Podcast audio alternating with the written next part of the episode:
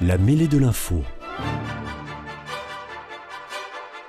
Une émission de débat sur l'actualité nationale, animée par Éric Dupri.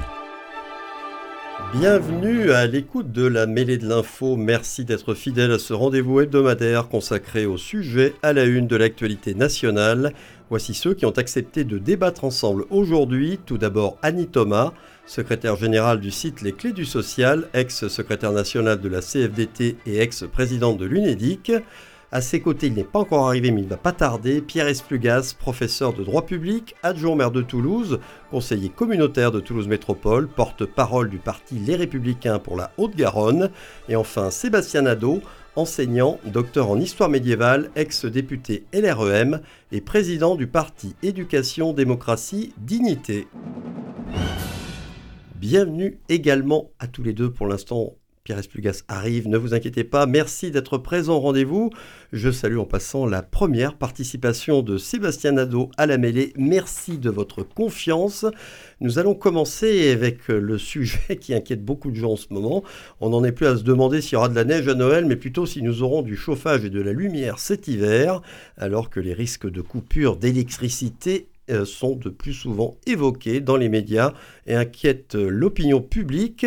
Lors de plusieurs interventions récentes, Emmanuel Macron a martelé qu'il refusait les scénarios de la peur et il a appelé les Français à ne pas paniquer. Il assure que la France va tenir si chacun fait son travail et déroule la sobriété. Ce sont les mots et les expressions qu'il a employés. De son côté, le gouvernement a annoncé qu'il avait anticipé tous les scénarios et transmis une circulaire au préfet pour qu'ils préparent leur département à des coupures ciblées et programmées en cas de pénurie ponctuelle d'électricité. Personnellement, croyez-vous que des coupures d'électricité sont probables en cas d'hiver froid? Et avez-vous le sentiment, et c'est plutôt là que je vous attends, que tout a été mis en œuvre pour en atténuer les effets et en gérer les conséquences au mieux pour tout le monde? Annie Thomas.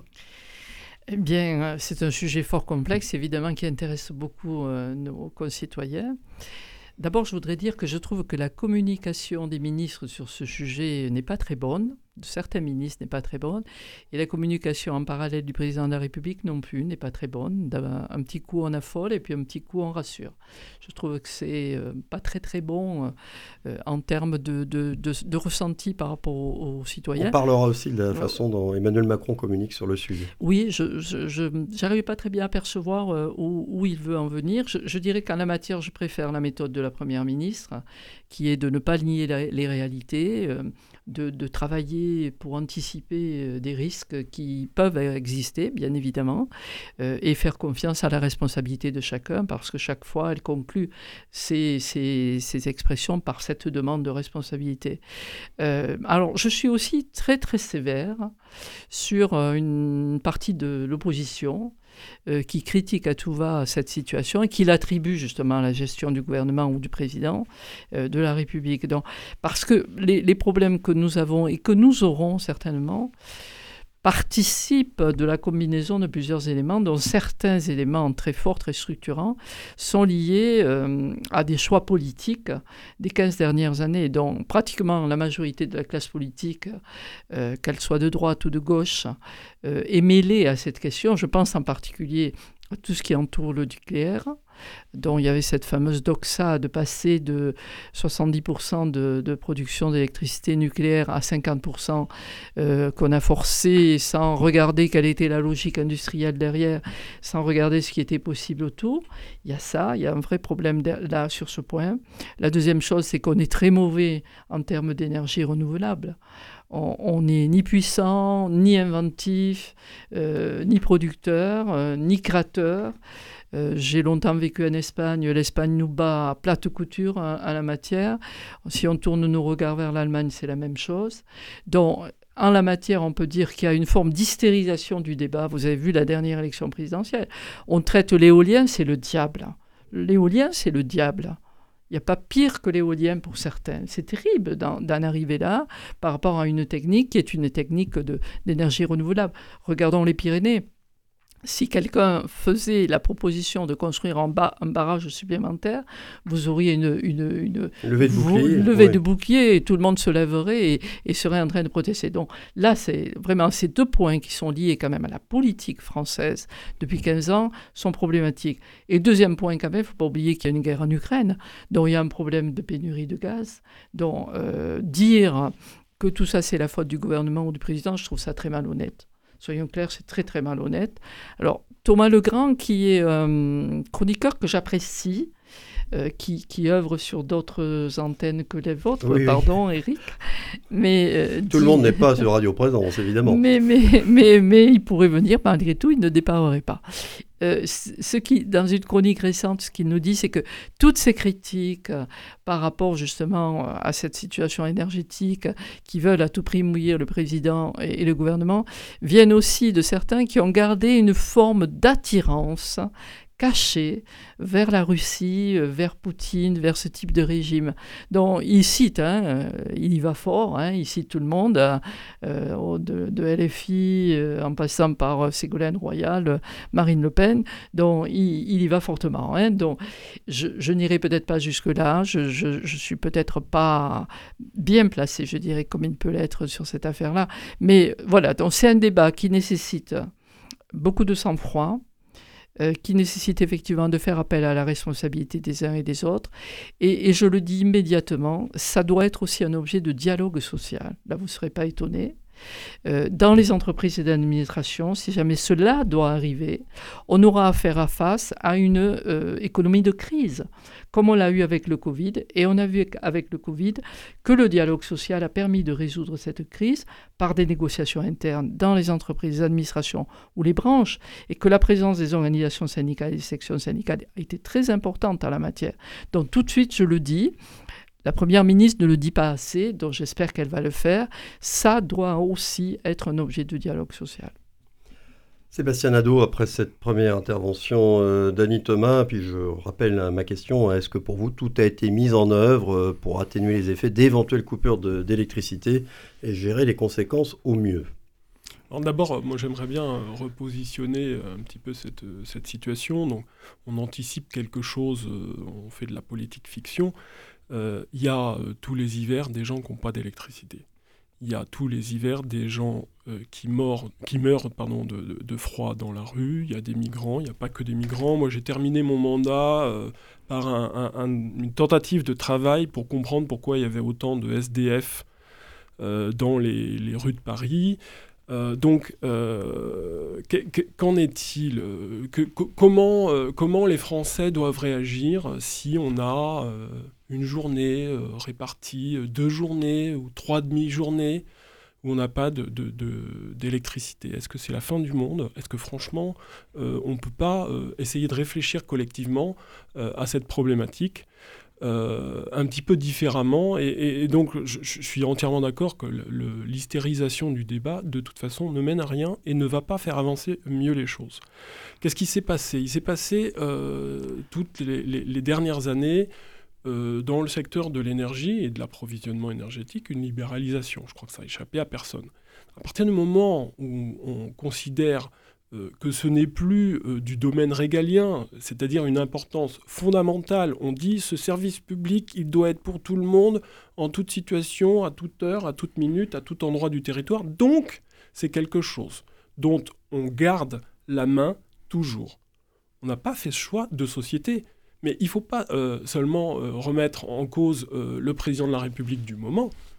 les gens, ils ont voté année après année. Et puis, pour avoir quand même eu beaucoup d'échanges sur le sujet, les gens, ils veulent pas payer beaucoup d'impôts. Donc à un moment donné, il y a une, mise en relation qu'il faut faire entre un service rendu et puis la volonté ou pas de participer à l'effort national.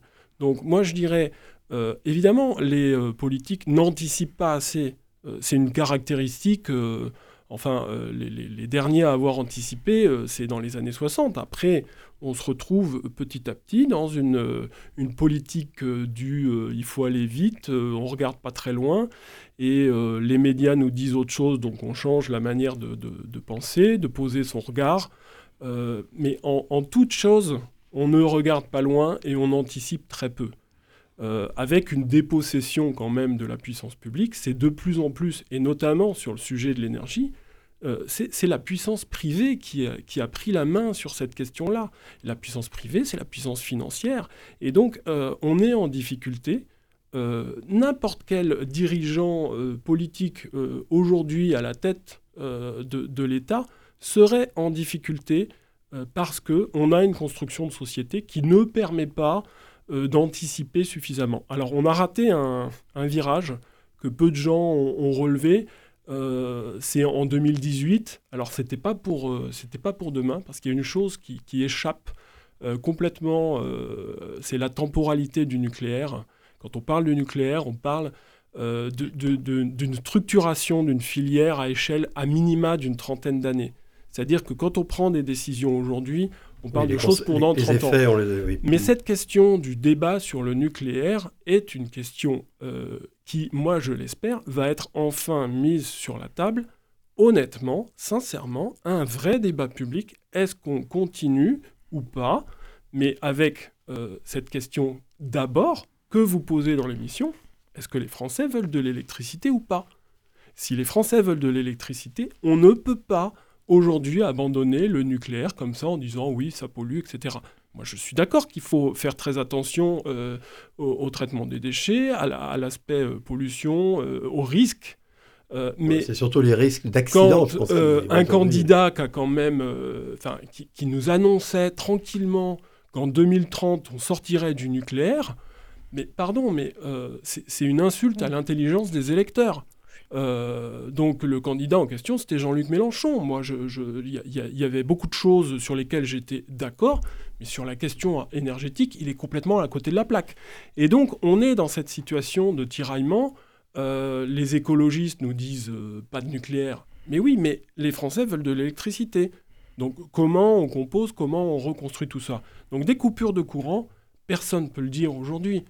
Euh, c'est pas nous qui décidons de la météo. On ne sait pas voilà, exactement si on aura un hiver très froid, comme je le disais. Hein, si euh, hiver très froid, nous aurons des coupures de courant. apparemment, c'est. Euh, il y a quand même, il y a quand même un début de structuration, d'anticipation. On, savait, il y a deux ans, on savait qu'on aurait un trou dans l'approvisionnement à, à, cause de l'état de nos centrales. On le savait. C'est pas, c'est pas quelque chose qu'on a découvert. Mais encore une fois, euh, c'est une filière qui est extrêmement particulière et qui demande euh, des gens formés sur le long terme, etc. Et donc, euh, c'est pas un coup de baguette magique qu'on remet de l'électricité par le nucléaire, qu'on l'enlève. Aujourd'hui, c'est vrai qu'on a beaucoup de, centrales qui sont à l'arrêt en même temps pour maintenance, pour des problèmes, etc. c'est bien dommage parce que c'est venu en plus de cet approvisionnement gaz lié euh, à, la problématique ukrainienne. Donc on a une, accumulation. Mais ne dire, dire qu'on n'anticipe pas, c'est pas vrai, mais on n'anticipe pas assez et on ne pense pas euh, la filière énergie sur le long terme. Ça, c'est le problème majeur. C'est euh, pour nos enfants qu'on a un problème encore une fois, est-ce que deux jours euh, dans cet hiver où on n'a pas de chauffage, moi je ferais comme tout le monde, hein, euh, j'ai des filles en bas âge, etc. Eh ben j'allumerai euh, mon bout de cheminée parce que j'en ai une. Et voilà, quand même, pensons un petit peu à ces gens qui sont dans d'autres situations bien plus difficiles. Et on va essayer. Qui le sont chaque hiver. Et qui le sont chaque hiver, c'est ce que vous voulez dire. Tout à fait. Alors, euh, Pierre Esplugas est arrivé entre-temps. Bonjour. Bonjour, bienvenue. Euh, on, on, a commencé donc le sujet sur les risques de coupure d'électricité cet hiver. Est-ce que, d'abord, vous, vous pensez qu'en cas d'hiver très froid, elles sont probables. Et est-ce que vous avez le sentiment que tout a été mis en œuvre par nos gouvernants pour en atténuer les effets et en gérer les conséquences au mieux? Je serais bien en peine de vous répondre précisément. Et je ne sais pas si mes camarades ont une réponse précise, mais euh, on a justement, on est dans le flou, on n'a aucune idée de savoir si c'est sérieux aussi on nous balade. Euh, je sais bien que c'est la mode de critiquer euh, les politiques, et notamment pour préparer cette émission, vous nous avez fait passer un article, alors je crois de l'ancien haut commissaire à l'énergie atomique, qui euh, critique, je cite, l'inculture scientifique, technologique et énergétique de, la classe politique française. De la classe politique française. Au moins c'est un bon coup de démagogie, un bon coup de populisme, ça fait pas de mal.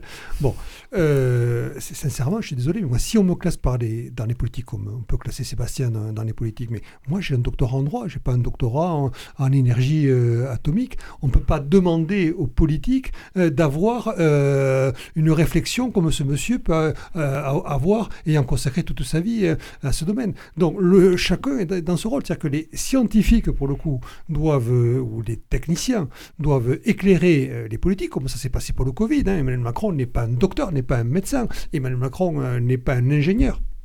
Chacun dans son rôle. Ça, c'est ma première observation. Donc, j'ai du mal à y voir clair et comprenez que les politiques aient du mal à y voir clair également. C'est ma première observation. Euh, ma deuxième observation, euh, j'y vois aussi euh, cette situation, si elle se vérifie, une fois de plus ce qui reste à prouver, les, le produit des contradictions de la société française. Je veux dire par là que dans des années, pardonnez-moi si je me répète, hein, ayant étant arrivé... Non, mais c'est un peu ce qu'a relevé un peu beaucoup même Sébastien Nadeau avant que vous preniez la parole. Bon, pardon. non, mais c'est intéressant de mais, voir... mais dans les années 70, donc, il se trouve sous l'autorité du président Giscard d'Estaing, on est allé à marche peut-être forcée vers euh, l'énergie nucléaire, ok, euh, sans peut-être d'ailleurs toujours mesurer, je, ne sais pas d'ailleurs, hein, tous les dangers, euh, toutes les, les, garanties, les protections qu'exige la sécurité nucléaire, bon, très bien, et il se trouve, entre-temps, postérieurement, à émerger ben, le phénomène écologiste. Et les écologistes qui aujourd'hui en France ne sont pas qu'écologistes, sont des écologistes de gauche, c'est-à-dire que c'est souvent on assimile les écologistes au moins jusqu'à une certaine époque, c'est moins vrai aujourd'hui, à, un parti, Europe Écologie Les Verts, ou, Les Verts,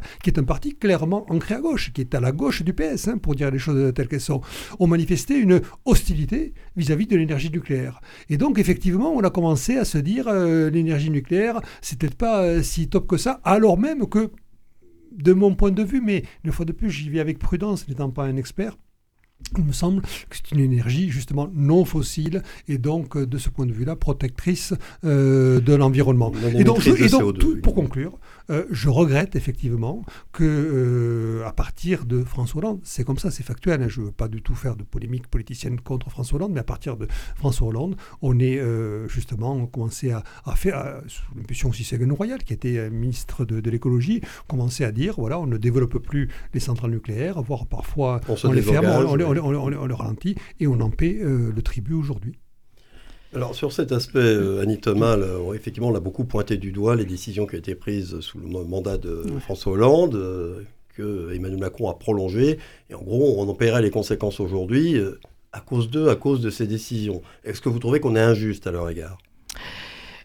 Non, nous avons partagé à peu près ce que vous disiez à l'instant. C'est-à-dire que euh, beaucoup de raisons aujourd'hui qui expliquent euh, ces problèmes énergétiques viennent en fait de décisions politiques. Moi, je remontais encore plus loin. Je remontais à 15 ans, c'est-à-dire j'incluais bien sûr euh, Hollande, mais j'incluais quasiment aussi les, autres présidents, y compris Chirac. Parce qu'on on navigue en permanence autour du nucléaire sur une forme d'acceptation, d'hésitation, de condamnation sur cette filière. on n'a pas su assumer ce qui était euh, une force française.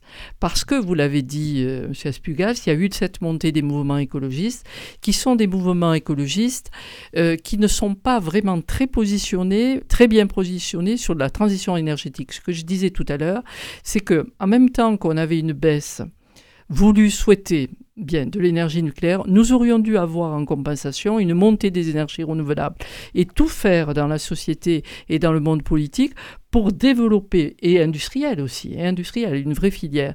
Or, on a continué à ne pas produire, ce sont les étrangers qui produisent les éoliennes, les, panneaux photovoltaïques, très peu les Français. Nous avons laissé les mêmes procédures, qui sont des procédures de blocage, hein, soyons clairs. Aujourd'hui, c'est de ça dont on se plaît. Euh, nous avons laissé faire euh, des décisions qui étaient reportées de tribunaux en tribunaux, de tribunaux en tribunaux. Voilà, donc en fait, on a, barré la, route à, tout cela.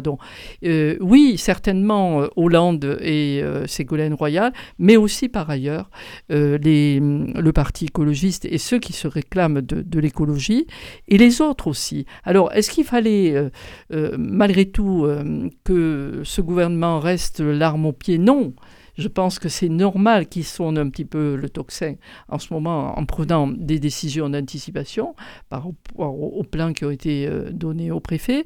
Euh, cela ne suffit pas. Euh, je voudrais rappeler qu'en ce moment, alors c'est vraiment très symbolique, à l'Assemblée nationale, il y a en ce moment le débat pour une nouvelle loi de développement des énergies renouvelables. Je franchement, il y a 15 jours que cette loi devrait, devrait avoir été adoptée. Vu l'urgence de ce que nous vivons, vu ce que nous savons par rapport à la guerre en Ukraine, on peut avoir des choses pires. C'est-à-dire si la Russie ferme les robinets du gaz, ce que pour l'instant elle n'a pas fait, elle n'a pas fait. Là, on aura de, vraiment de très très gros problèmes.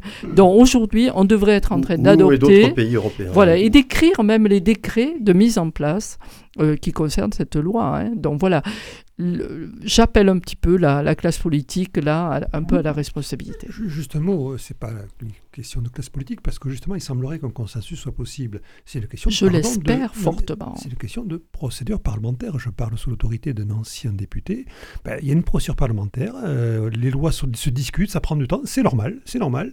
Ben, donc il faut laisser le temps aussi à ce que la loi, le texte de loi fasse une navette parlementaire entre l'Assemblée nationale et le Sénat, et qu'il y a des amendements, mais c'est pas, c'est la démocratie aussi. Hein. Vous savez qu'il peut y avoir des procédures accélérées hein, dans, certains moments d'urgence. on l'a utilisé, on l'a utilisé dans la dernière. Mais, mais moins on l'utilise, mieux c'est d'ailleurs. J'ajoute hein, euh, sur ce point. Qu'est-ce qu'en pense Sébastien Nadeau, l'ancien député, euh, très récent ancien député? Très récent, ancien député. Alors, le, le ce, que je vois, euh, effectivement, la, procédure parlementaire prend du temps. Donc, euh, moi, je pense qu'il s'agit là des, plutôt des, grandes trajectoires. Quand on parle de ce qui va nous arriver au mois de janvier, on n'est plus sur des grandes trajectoires. C'est plus le lieu, l'Assemblée. Faire correspondre cette loi sur les énergies renouvelables à un moment où on va avoir une urgence dans deux mois, c'est raconter n'importe quoi. C'est pas sérieux ce sont des mesures de, du pouvoir exécutif, c'est-à-dire du gouvernement, euh, qui doivent être prises si nécessaire. Et encore une fois, euh, pour pouvoir euh, maîtriser cela, il faut travailler avec toutes les entités qui sont concernées, concernées de, près par cette question. Mais le, le, Parlement, il n'est pas là pour gérer l'urgence. C'est quelque chose qu'on a du mal à comprendre dans ce, dans ce pays. Et euh, on, le comprend d'autant plus mal qu'il euh, y a des parlementaires qui usent et abusent de ça, euh, puisqu'ils nous tirent des.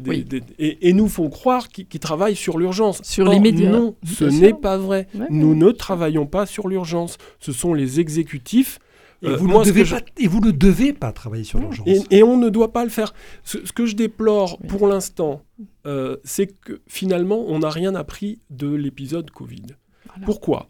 Parce que euh, quand euh, la, première ministre Elisabeth Borne dit voilà circulaire au préfet, on fermera les écoles, ça se passera comme ça, tac tac tac.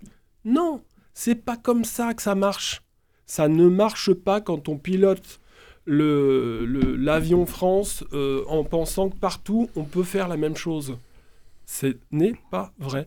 Il faut donc que localement, euh, à l'échelle d'une région, euh, sur la question des énergies, c'est nécessaire, puisque c'est quand même quelque chose d'assez élargi quand on gère un territoire, mais il faut qu'il y ait une gestion qui soit plus rapprochée du terrain. Peut-être, je ne sais pas, mais peut-être parce que Golfech est en pleine forme, il euh, n'y a pas besoin euh, de dire euh, qu'on va fermer les écoles à Toulouse. alors que à un autre endroit où les centrales sont pas là, qu'on n'a pas les mêmes capacités d'approvisionnement, d'acheminement. Merci. Et, donc, ce qui, ce qui fait défaut, d'après moi, c'est non pas le moment de tirer la sonnette d'alarme, parce que dès qu'il y a eu le début du conflit, ça a été la première chose dont, on a discuté. Euh, très honnêtement, euh, fin mars, on discutait des problèmes énergétiques pour l'hiver suivant. Donc c'est pas quelque chose qu'on découvre. Euh, les problèmes des centrales, c'est pas quelque chose qu'on découvre. Mais par contre, c'est dans le mode de gestion. On n'a pas assez confiance dans les territoires.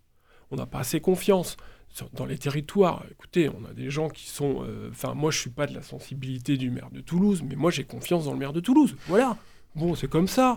Euh, et, euh, et, donc, on n'a pas assez confiance dans des gens qui sont opérationnels, qui peuvent déclencher des choses très concrètes sur le terrain, qui vont vite, et qui, qui connaissent fonctionnent. bien, et qui connaissent bien le terrain et les relais sur le terrain.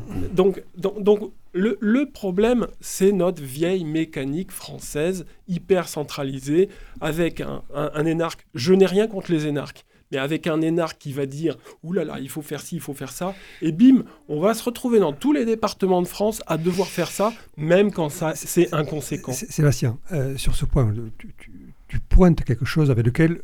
Fondamentalement, je suis d'accord. C'est-à-dire qu'on a tous aujourd'hui, c'est une un esprit euh, excessivement jacobin. Et moi, je, suis un girondin, pro-territoire, comme tu dis, euh, décentralisation. Pas de problème.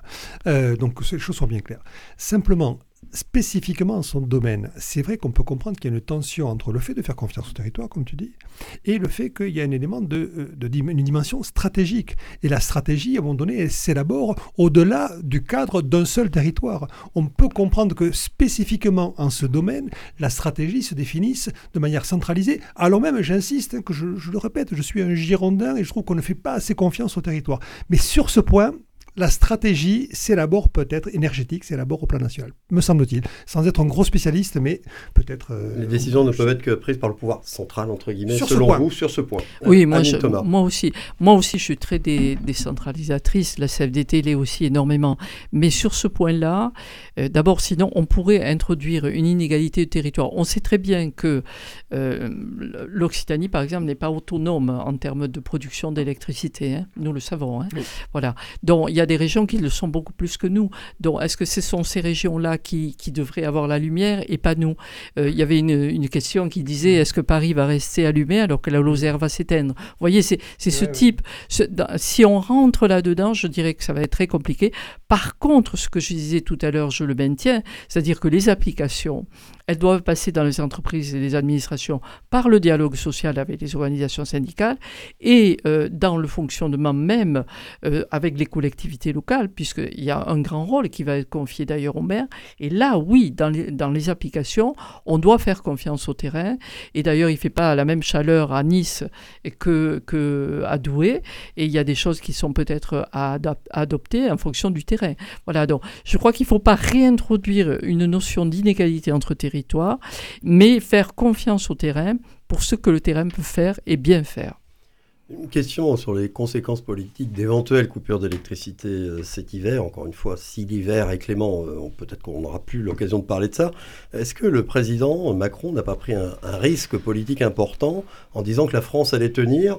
Alors peut-être qu'il était malin en disant euh, elle va tenir si chacun fait son travail et qu'on déroule la sobriété. C'est-à-dire, je ne vais pas dire qu'il a fait un peu un coup à la euh, pile je gagne face tu perds, mais euh, si ça tient, il dira bah vous voyez, je vous l'avais bien dit. Et si ça tient pas, il dira bah oui parce que vous n'avez pas fait ce qu'il fallait. Euh, Annie Thomas, vous qui suivez ça de près. Je disais tout à l'heure en débutant que je trouve que la communication sur ce point n'est pas très bonne. Oui, parce que on a des ministres qui sont très alarmistes hein, ou très techno. Hein, la circulaire au préfet, point 1, point 2, point 3. Mmh.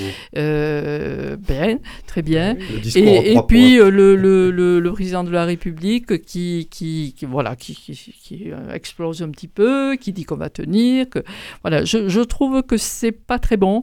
Je, je, le redis, je préfère une attitude responsable qui dit oui, il y aura peut-être un problème. Oui, nous devons anticiper, mais oui, nous comptons sur la responsabilité de tous. J'espère que nous allons y arriver et certainement, il n'y a pas de raison qu'on n'y arrive pas. Voilà. Sébastien Nadeau, sur euh, les déclarations d'Emmanuel Macron, là, les plus récentes, on va tenir. Qu'est-ce que ça veut dire La France va tenir? Bien sûr qu'elle va tenir. Un, oui, bon, voilà, il, donc, il, parle un peu euh, comme un coach. Euh, voilà, il aime beaucoup le football, vous savez, ouais, il regarde la Coupe du Monde. Ça doit, ça doit, être pour ça. non, mais euh, il, il, faut qu'il qu pointe le doigt sur un problème qui peut advenir. Donc le, le, fait qu'il communique dessus, euh, après, euh, vous venez de parler de foot, euh, tous les Français sont meilleurs coachs que le coach de foot, etc. sur, sur, la, sur la communication, voilà, c'est annoncé, on peut être face à des problèmes d'approvisionnement, il faudra les gérer au coup par coup, et c'est pour ça que le au coup par coup, moi j'aurais préféré qu'on dise euh, le préfet de région Occitanie, voilà, il, va faire un travail. Euh, si, on, si on a des coupures, si on n'a plus que telle quantité d'approvisionnement, comment on travaille? Voilà, voilà nous notre fiche. Voilà ce qu'on qu pense pouvoir faire comme effort. Comment on va pouvoir l'organiser Et en travaillant euh, de cette manière, je ne crois pas qu'on est sur une rupture des inégalités, bien au contraire, mais on est sur une optimisation euh, de ce qu'on peut faire en dépit d'une situation compliquée. Euh, c'est simplement dans, dans, ce sens-là. Après, moi, franchement, sur, cet aspect de, de, de, coupure énergétique, enfin, l'aspect communication me paraît complètement accessoire par rapport aux grandes orientations que nous devons profiter. on doit profiter de cette occasion. Les Français vont être devant la question. C'est le bon Vous voulez de l'électricité ou pas Réponse si vous voulez de l'électricité, nous ne pouvons pas nous priver du nucléaire, nous ne pouvons pas faire comme on a fait en 2018, on a abandonné le programme Phoenix, qui était un programme pour les 50 années qui viennent, pour respecter les accords de Paris. Nous ne pouvons pas respecter les accords de Paris euh, sur la longue durée si nous n'entretenons pas une filière du nucléaire, et nous ne pouvons pas avoir d'électricité. Maintenant, euh, moi j'entends euh, qu'il y a des partis politiques qui disent oh là là le nucléaire c'est pas bien, mais je ne vois pas l'alternative qui permette de fonctionner. Donc ce moment, à mon avis, nous permet de dire voilà, on est face à un problème. Ce problème, comment voulez-vous qu'on le traite sur la durée? Parce qu'il va y avoir des coupures, mais il y a la durée. L'hiver prochain, on, rejoue pareil, et puis dans trois ans. puis on ne sait pas ce qui nous attend donc, à voilà. Hein, donc, effectivement. Euh, ça, met, euh, ça met un petit peu à l'épreuve. Et dans le même temps, euh, comme je vous le disais, enfin, les gens qui n'ont pas d'électricité, il y en a tous les ans hein, pendant l'hiver. Pierre Espluga, juste pour terminer sur le sujet, sur la communication présidentielle. Euh, je ne connaissais pas l'expression que vous avez employée, euh, pile je gagne, face tu perds. mais pour la rejoindre, en communication, effectivement, on enseigne qu'il faut préparer au pire et que si le pire n'arrive pas, euh, si le pire arrive, ben, on vous dit, on vous a prévenu. Et si le pire n'arrive pas, regardez, euh, c'est tout bénef. Donc, c'est pas ma vue, je crois, en termes de, communication en réalité. Un peu plus sur le fond. Euh, J'aime pas l'expression la classe politique. Parce que, en réalité, la politique, elle est faite par tout le monde. Et je peux trouver logique, cohérent, qu'un euh, gouvernement aussi renvoie les Français à leur responsabilité sur l'histoire de la sobriété énergétique. Une fois que j'ai dit ça, moi, je suis un petit peu inquiet de, euh, la trajectoire, pour reprendre ce que disait euh, Sébastien. Quand je vois que le périphérique à Toulouse n'est plus allumé, mais c'est flippant, c'est dangereux. Aujourd'hui, le périphérique toulousain est, est, dangereux. Quand on compare avec les, les, portions allumées et les portions éteintes, ben, les portions éteintes, ça fout la trouille à mon petit niveau, je suis un journal de Toulouse en charge de l'image, d'une partie de la politique culturelle. Et notamment, j'ai le château d'eau dans ma délégation. Et j'ai comme projet pour le château d'eau, je trouve que le château d'eau, à deux pas d'ici, c'est un phare. Et j'ai envie d'en faire un phare au sens propre. Donc, euh, d'en faire un phare euh, avec de la lumière. Et j'ai dit ça l'autre jour devant euh, des opposants euh, d'Archipel. Mais je me suis fait insulter. C'est le gros mot le plus absolu. Alors même qu'aujourd'hui, les technologies en matière d'électricité ont progressé. Les technologies. Comme beaucoup d'autres, oui. Et, donc, euh, croyez-moi, c'est pas ça qui va faire monter la facture énergétique. On est devenu fou par rapport à ça. Et donc, je vais devoir me battre pour instaurer ce phare à deux pas d'ici du château d'eau pour qu'on voit ça de loin. Bon, on va espérer un hiver. Parce que ça vaut hein, comme exemple. Hein. Oui, oui, je comprends bien. On va espérer un hiver clément. Hein, comme ça, euh, peut-être ça réglera le, problème. Mais effectivement, il y, a, des questions qui se posent et qu'il va bien falloir poser.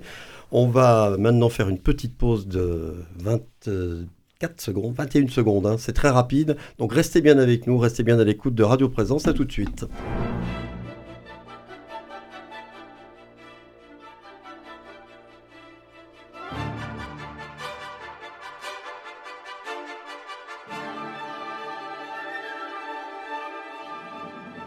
La mêlée de l'info, Éric Dupri.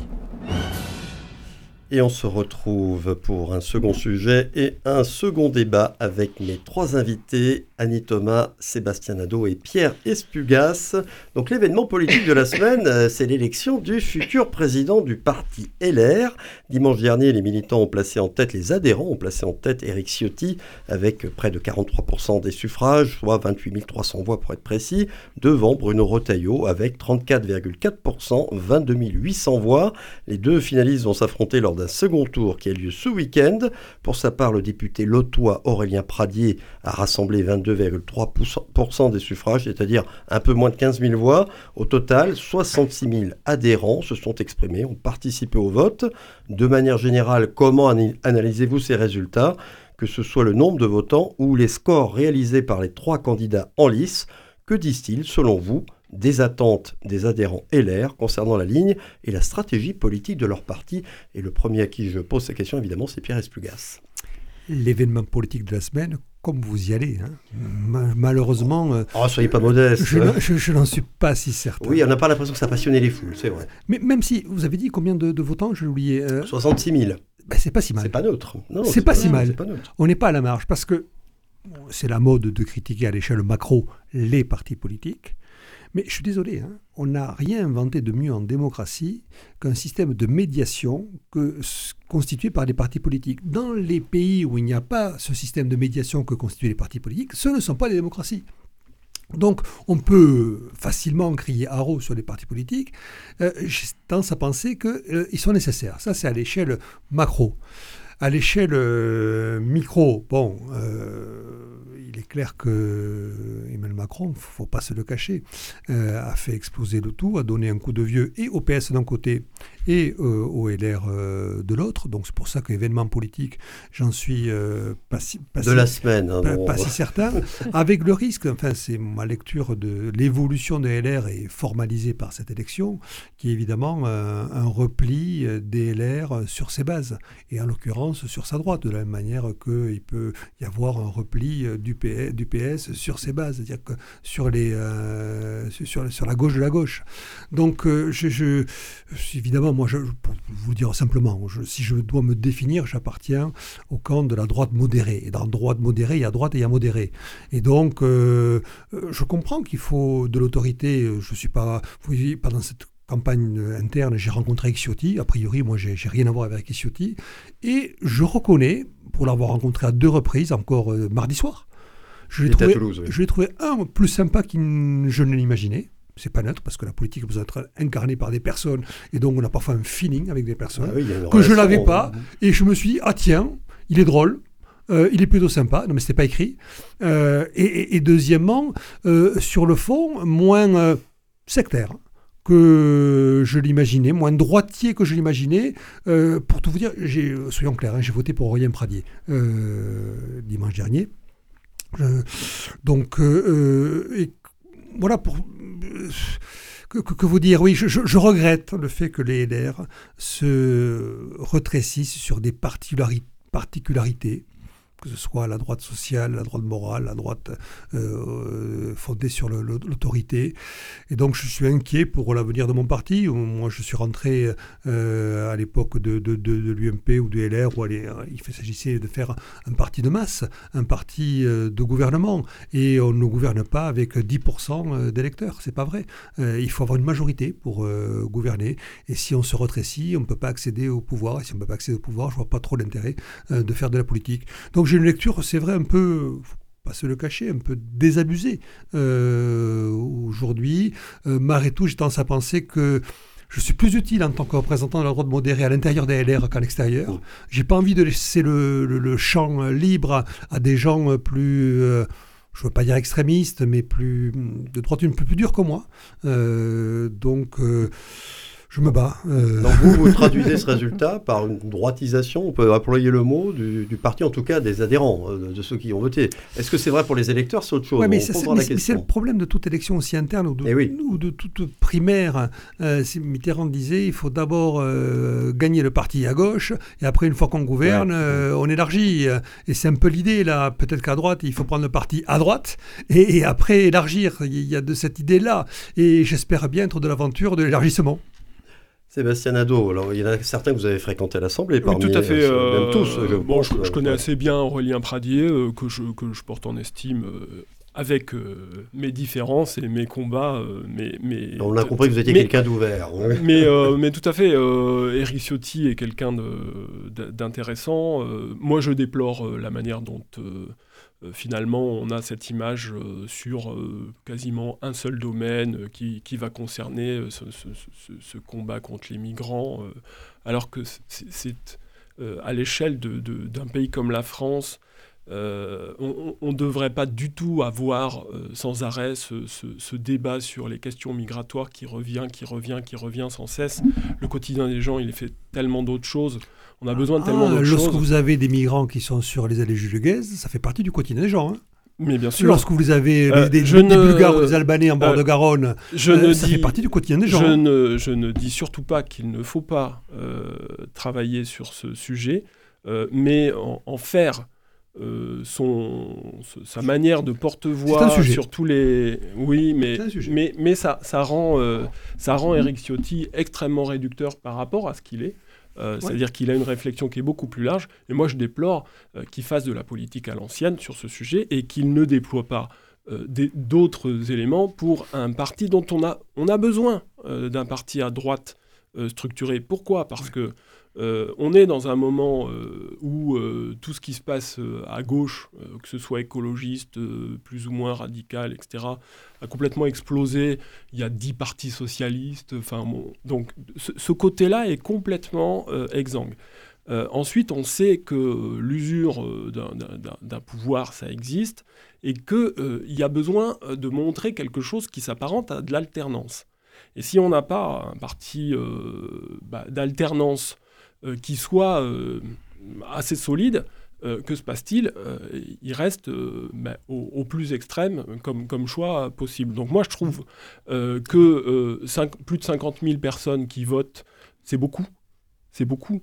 moi j'ai participé à l'écriture d'un livre avec Robert Rue qui s'appelait Les partis vont mourir, mais ils ne le savent pas. C'était en 2014. Ça expliquait quoi? Ça expliquait que les partis se sont vidés euh, des débats idéologiques, des, débats de société, pour ne devenir petit à petit que des écuries euh, présidentielles, mmh. euh, pour grappiller ceci, cela, éventuellement de manière professionnelle. Bref, que la fonction première des partis était en train de disparaître, et c'était une alerte faite par Robert Hue, qui était super intéressante, à, mon avis, au moment, et qui s'est quand même traduit dans pas mal de choses.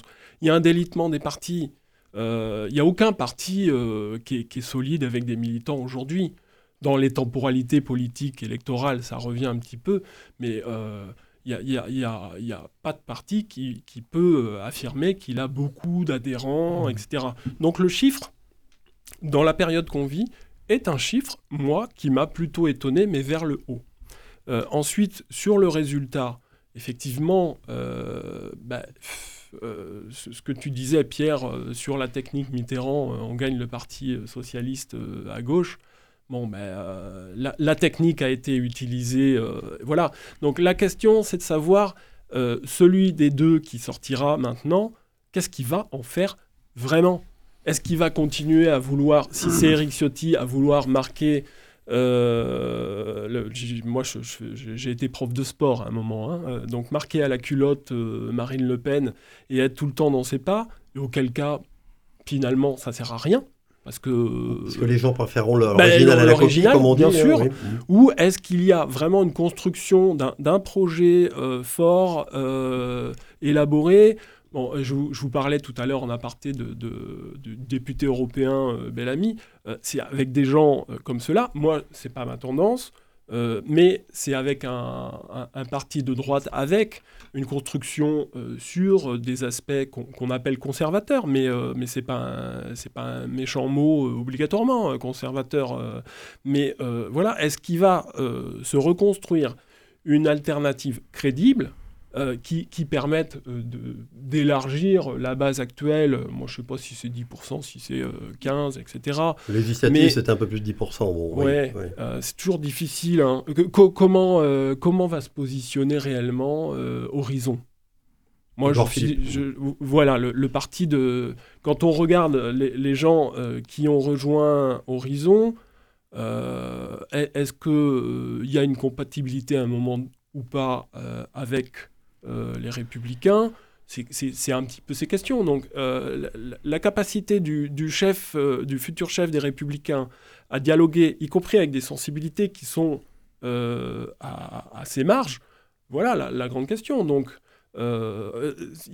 ça, doit être très difficile pour les militants républicains de savoir aujourd'hui lequel des deux est le plus en capacité d'être animateur du dialogue et de la construction d'un projet alternatif.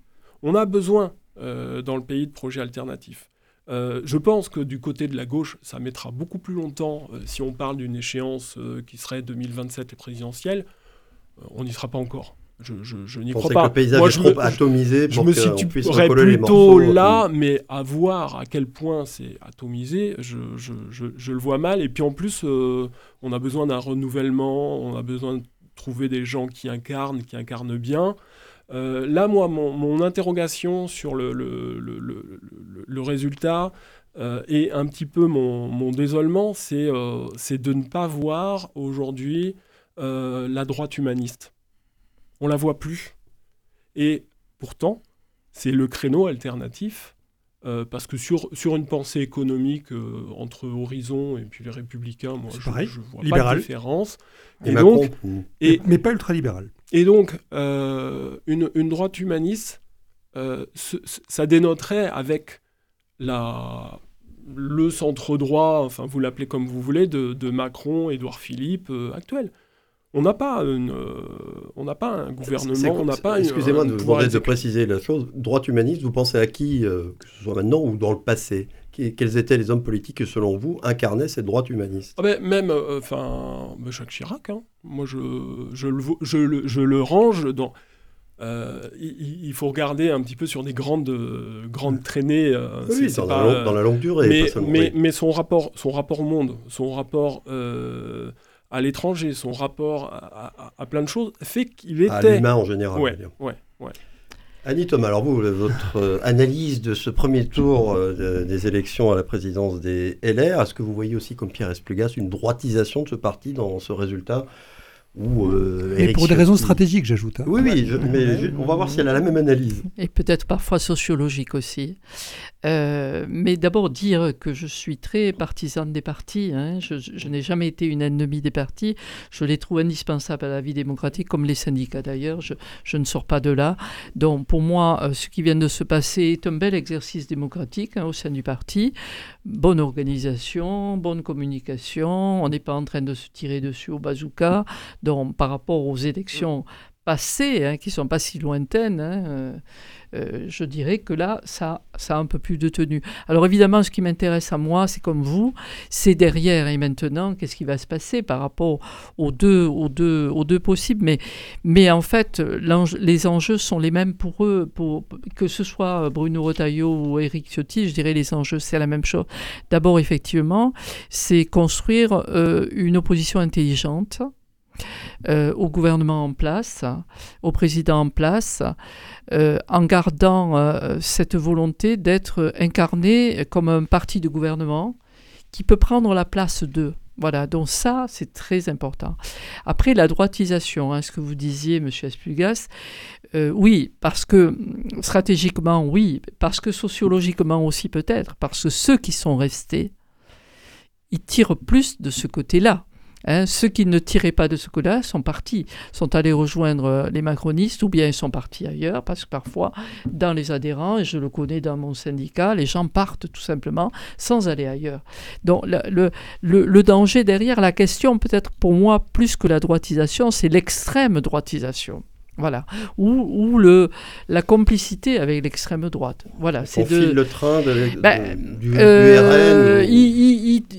Enfin, on a un exemple avec le pays voisin qui est l'Italie, où il y a quand même euh, euh, une, euh, une alliance, une alliance droite, extrême droite et mouvement un petit peu bizarroïde, hein, comme bon, c'est de faire l'Italie. Oui, mais justement, l'Italie n'est pas, pas, pas, Mais je dirais que par rapport au président de LR, ça, c'est pas une question qui va se poser au président, enfin au secrétaire général du PS. C'est pas une question qui va se poser euh, même euh, à Édouard Philippe hein, et à son parti. Mais cette question-là, elle peut être posée euh, aux deux candidats. Hein.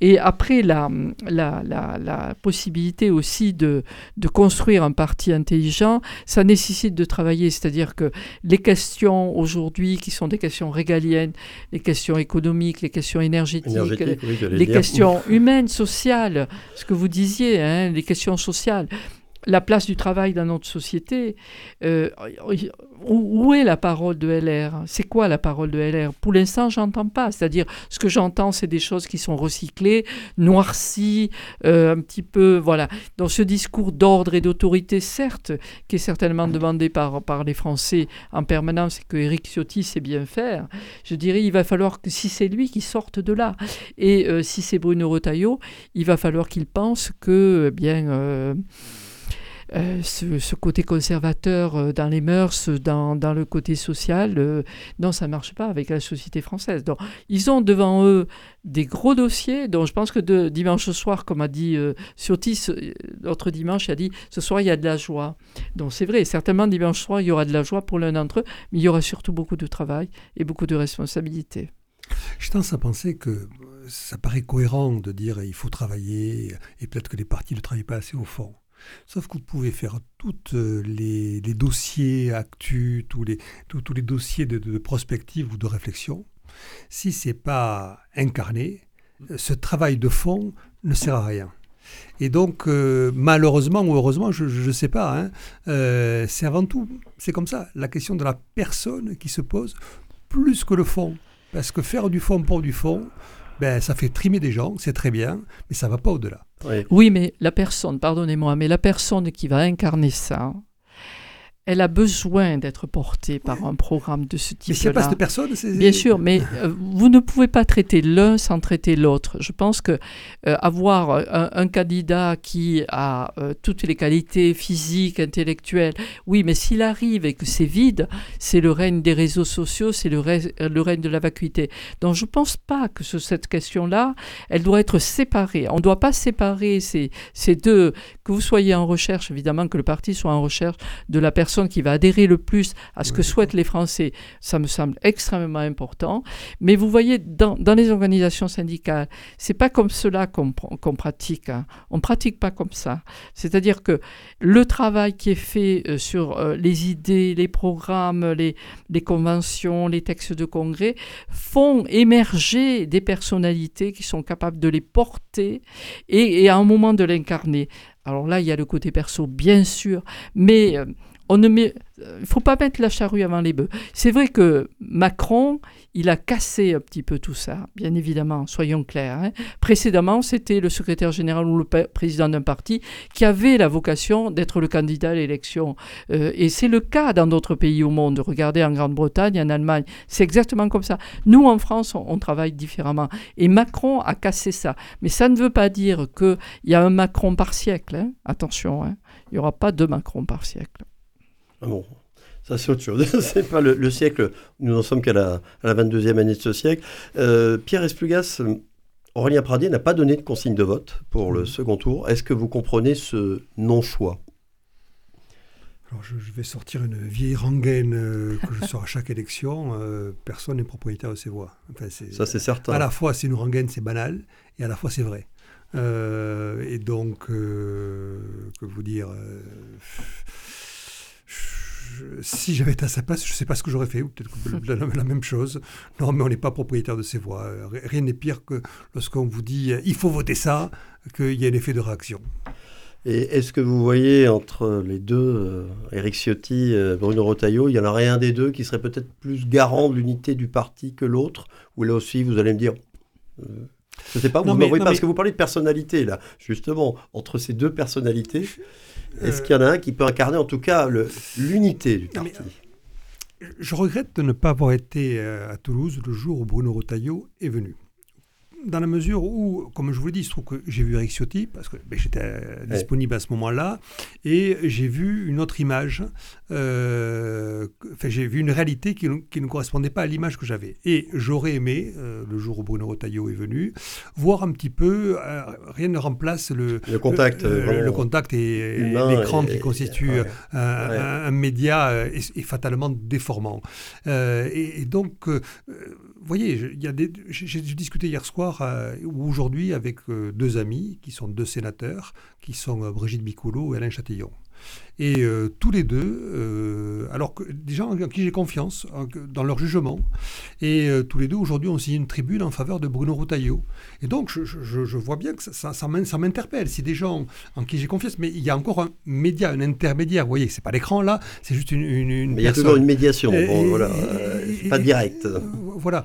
et donc je ils me disent que Bruno Retailleau, euh, lorsqu'il préside le groupe LR au Sénat, fait vraiment bien le taf. Et, je, veux, bien le croire. Hein. Euh, alors après, je, redis sur cette histoire de, personnes, avec toute euh, l'estime que je peux avoir ou pour l'un ou pour l'autre, à un moment donné, il faut déborder de, la base pour être un parti de, gouvernement. Et sans doute ont-ils la, faculté d'être ministre? Euh, mais euh, de, de, de, de, rassembler largement, euh, je reconnais que, que, que, j'ai un doute. Juste, je, je, reviens. Allez-y, il vous reste 30 secondes pour terminer, allez-y. Par rapport à ma propre expérience politique, moi, ce qui me frappe, j'ai un peu une nostalgie du temps passé où il y avait, grosso modo, le PS de l'autre côté. Les, ce qu'on appelle les partis de gouvernement. et, et, sont arrivés, je le vois au niveau du conseil municipal ou de, Toulouse Métropole, des, des gens que je trouve un peu hors sol, qui, qui, qui, qui n'ont pas les codes good qui, euh, lorsque, pardon, je vais pas, je vais me lâcher, mais euh, lorsque je vois une Madame Odile Morin, euh, ben, heureusement qu'on a gagné pour Toulouse, hein, parce que c'est une activiste. Bon, elle fait bien son boulot d'activiste. Est-ce que pour gérer une ville de 500 000 habitants, il suffit d'être activiste? Je ne suis pas certain. Heureusement qu'on a gagné. Bon, on va juste, je vais signaler que les, adhérents LR vont revoter samedi et dimanche pour choisir le futur président de leur parti. verdict dimanche en fin d'après-midi pour savoir qui d'Éric Ciotti ou Bruno Rotaillot aura la lourde tâche de présider les Républicains dans les années à venir. Fin de ce 96e numéro de la Mêlée de l'Info. Merci beaucoup à mes trois invités, avec un remerciement particulier à Sébastien Nadeau, qui a fait, je trouve, de très brillants débuts dans cette émission. Je remercie également Coraline Camebrac à la réalisation. Le podcast est disponible et téléchargeable dès maintenant, comme d'habitude, sur le site de Radio Présence. Merci à tous de votre fidélité. Rendez-vous la semaine prochaine. À bientôt.